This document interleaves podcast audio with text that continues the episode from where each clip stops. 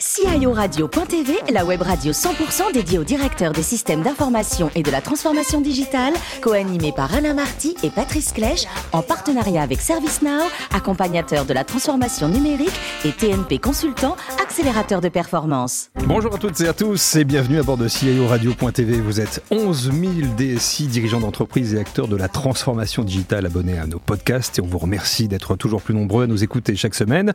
Et vous pouvez réagir sur nos réseaux sociaux et notre compte Twitter, CIO Radio-du-bas TV. À mes côtés pour co-animer cette émission, Guy Le Turc, directeur général et cofondateur de TNP Consultant. Bonjour Guy. Bonjour. Et bonjour Bruno. Bonjour. Bruno Buffnoir, DG France de Service Now. Aujourd'hui, nous recevons David Lépicier, le Head of Data Analytics, et Romain Nio, Head of Data Center of Excellence de Pernod Ricard. Bonjour David. Bonjour Romain. Bonjour. Bonjour. Donc il y a quelque temps, euh, l'un aurait pu être Pernod et l'autre Ricard, mais c'est fini tout ça maintenant. Ah oui, c'est du passé. Ah, c'est depuis le mois de juillet, euh, c'est terminé. Euh, David, vous êtes sorti ingénieur en électronique et informatique de l'école supérieure électronique de l'Ouest et vous avez obtenu un Master of Science in Electronic and Information Engineering. C'était à la City University of Hong Kong. Mais pourquoi Hong Kong? Oh, C'était euh, envie d'aller à l'étranger, euh, très beau, euh, très beau cursus là-bas à Hong Kong. Bon, c'était une petite envie de voyager, quoi. En même temps. Exactement. Romain, euh, David m'a dit que vous aussi, vous étiez à l'Ouest hein, pendant vos études. Exactement. voilà. Encore plus à l'Ouest d'ailleurs, hein, car ce sont les, les embruns bretons qui vous ont accompagné jusqu'à la fin de vos études. C'était à l'école nationale d'ingénieurs de Brest. C'est un bon souvenir aussi? Très bon souvenir. Je pense que c'est vraiment le moment où j'ai commencé à faire ce qui me plaisait, euh, de l'informatique. Euh, du coup, aussi étudier pas mal de, de matières euh, super intéressantes et avec une vue sur la mer en plus. Donc, super.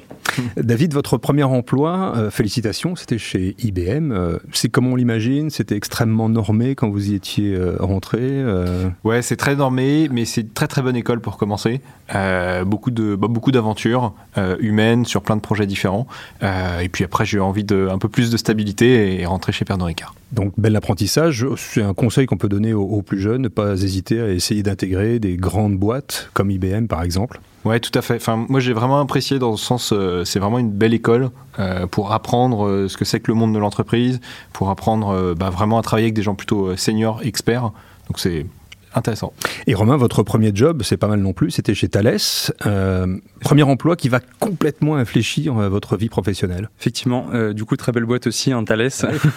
et du coup, mon premier manager est venu me voir un jour en me disant on a une mission Big Data, c'est tout nouveau. Est-ce que tu veux en faire partie? Du coup, j'ai dit oui.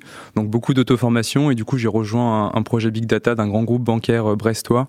Euh, du coup, c'était euh, super intéressant. Vous saviez déjà ce qu'était la big data euh, Alors pas du tout à cette époque-là. J'ai été sur euh, sur internet le soir pour regarder un peu tout ça et commencer à, à regarder un peu les différentes formations. Et, et la data, euh, very big aussi euh, d'ailleurs, vous avez continué à la triturer euh, en changeant de boutique, en allant chez oscaro.com. Exactement. Alors là aussi beaucoup de data et ce qui est marrant chez un pure player, c'est que les données, données sont déjà là, de très bonne qualité, puis on peut voir l'impact sur le ROI directement puisque du coup c'est les ventes du site internet.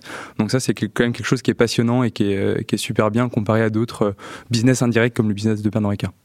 Depuis 2012, euh, David, vous êtes chez Pernod Ricard. Euh, quelle était votre progression dans, le groupe? Vous avez dû faire beaucoup, beaucoup de métiers. Je- j'ai commencé comme euh, assistant chef de projet. Après, on m'a confié des projets, notamment dans le final de cognac et de champagne, projet plutôt industriel, d'analyse de données, avant d'avoir la chance, il y a 5 ans maintenant, de monter la, filière data de Pernod Ricard, d'abord à l'IT, et puis bah, récemment avec une transition sur le digital. Data scientist, data engineer, data gouvernance, data quoi. Data, exactement, tout ça. Et donc aujourd'hui, vous êtes euh, Head of Data Analytics. Alors, quelles sont les utilisations majeures de cette data aujourd'hui, justement, chez Pernod Ricard?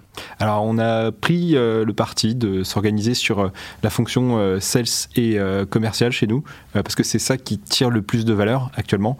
Donc, euh, on travaille sur euh, l'analyse de nos promotions, la dépense marketing, et puis aussi la location de nos commerciaux sur le terrain. et, et vous, Romain, vous étiez rentré en, en 2015 chez Pernod Ricard. Vous avez travaillé avec David, d'ailleurs, Exactement. C'était Ouais. un de mes collègues déjà à l'époque. déjà. donc c'est une vieille histoire. Euh, et aujourd'hui, quel est le rôle, euh, puisque vous le dirigez, du, du Data Center of Excellence? Alors du coup, le rôle du Data Center of Excellence, c'est vraiment une équipe côté IT qui va vraiment va assister et accélérer tous les projets data dans le monde, euh, que ce soit des projets au niveau groupe ou euh, dans, les, dans notre centaine de filiales qu'on qu'on a au travers du monde. Guy Le Turc Alors, quelles sont les qualités et les compétences pour réussir dans la data? Alors je crois qu'il faut avoir une grande ouverture d'esprit parce qu'il faut être capable de travailler avec un énorme paquet d'acteurs. Euh, moi je dis souvent, euh, bah, en fait on, a la chance de rencontrer une grande partie de tous les services de Pernod Ricard, les uns après les autres, euh, qui ont tous des problématiques différentes.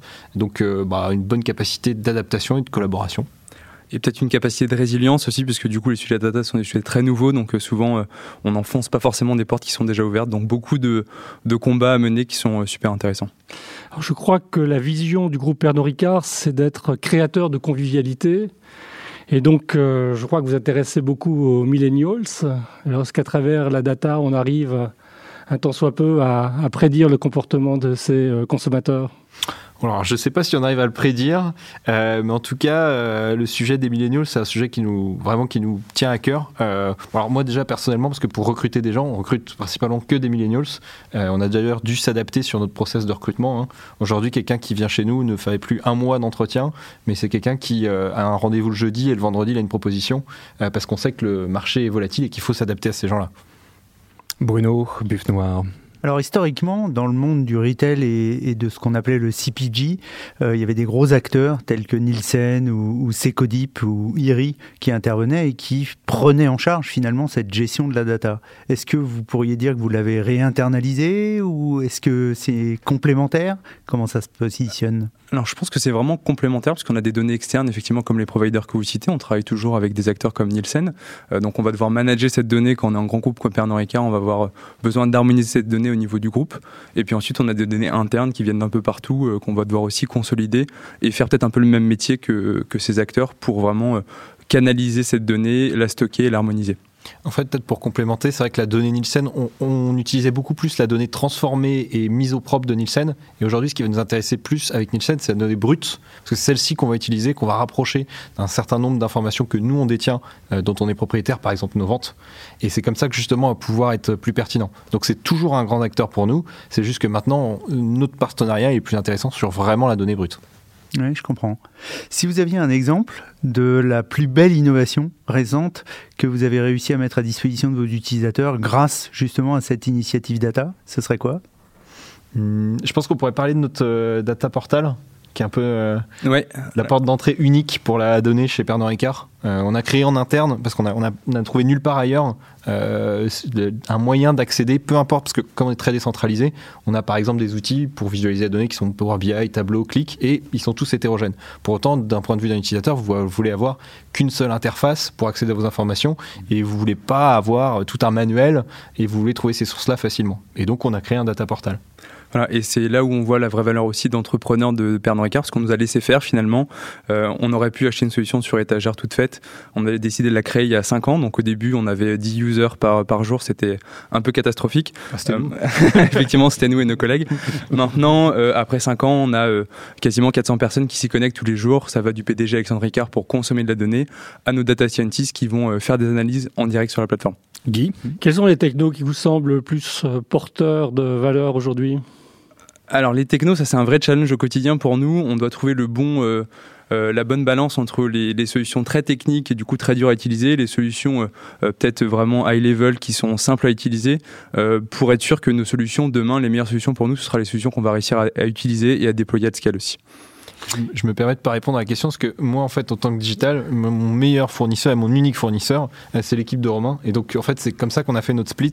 Euh, l'équipe data science, nous, on choisit pas de technologie, on prend celles qui sont mises en place. Alors évidemment, tu entends les discussions, mais c'est l'IT qui décide des technos qu'on utilise. Et pour moi, ça me semble être le sens de l'histoire euh, entre les équipes digitales et DSI. Le recours à l'IA alors, euh, le recours à l'IA, on, essaye de développer un peu notre programme d'IA à travers notre programme en interne, euh, justement sur euh, axé vraiment sur bah, les trois sujets promo, ANP et, allocation de nos forces commerciales. et donc, pour nous, c'est plus développer notre propre IA qui nous intéresse, plutôt que d'acheter ou d'utiliser des IA qui sont externes, qui en fait sont pas très adaptés à notre à notre métier. Peut-être un, exemple très concret pour faire de l'image recognition. On a développé des services qui permettent de détecter nos bouteilles, que ce soit euh, peut-être dans les, dans les bars, hôtels, restaurants, euh, ou aussi pour détecter la contrefaçon. Donc il y a beaucoup d'usages et cette surcouche métier spécifique à Pernod Ricard est souvent très importante. Et alors pour leverager la data, cloud ou pas cloud? Bah, 100% cloud. Alors 100% cloud, on, on, est sur deux clouds de, de, gros acteurs qui sont Amazon et, et, Azure et surtout dernièrement beaucoup, beaucoup chez Azure.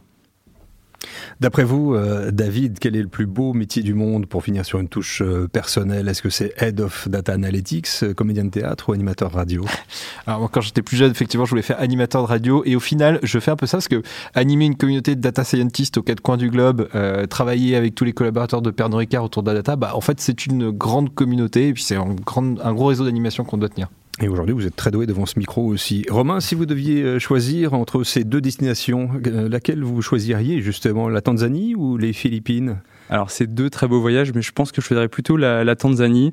Beaucoup de choses à voir, faut être très patient pour, euh, pour voir les animaux ma grande déception sera de pas avoir vu de, de rhinocéros, mais ce sera peut-être pour une, prochaine fois. Bien sûr. Euh, David, vous, c'est plutôt sac à dos, il faut réussir à vous suivre euh, Oui, oui, oui, dans des chemins un peu périlleux parfois. vous aviez pu en profiter à Hong Kong, ça? Ouais, un petit peu, ouais. on, Avait, on avait les cours du soir, donc la journée, ça nous laissait un petit peu de temps pour se balader. Et, Romain, il paraît que les boulangers de votre quartier n'ont qu'à bien se tenir euh, en ce moment. Alors, c'est une des facilités de, la Covid, hein, c'est d'avoir remis un petit peu tout le monde devant les, fourneaux. Vous êtes devenu expert en pain et en brioche ah, effectivement, je pense que le confinement nous a obligés à trouver des nouvelles activités. Alors moi, ça a été euh, le pain, effectivement, de, mon côté. Alors c'est mieux que ça, même c'est pas des brioches, c'est des brioches bretonnes qui s'appellent des cochetiales. Donc euh, forcément, comme vous l'imaginez, beaucoup de, de beurre, de micelle, forcément. Évidemment, évidemment. Et, David, vous, c'est plutôt le confinement au service euh, du coulant au chocolat. Ouais, ça c'est ma petite recette secrète. c'est comme ça que j'ai rencontré mon ami. Et donc, vin bio de Loire, plutôt mm.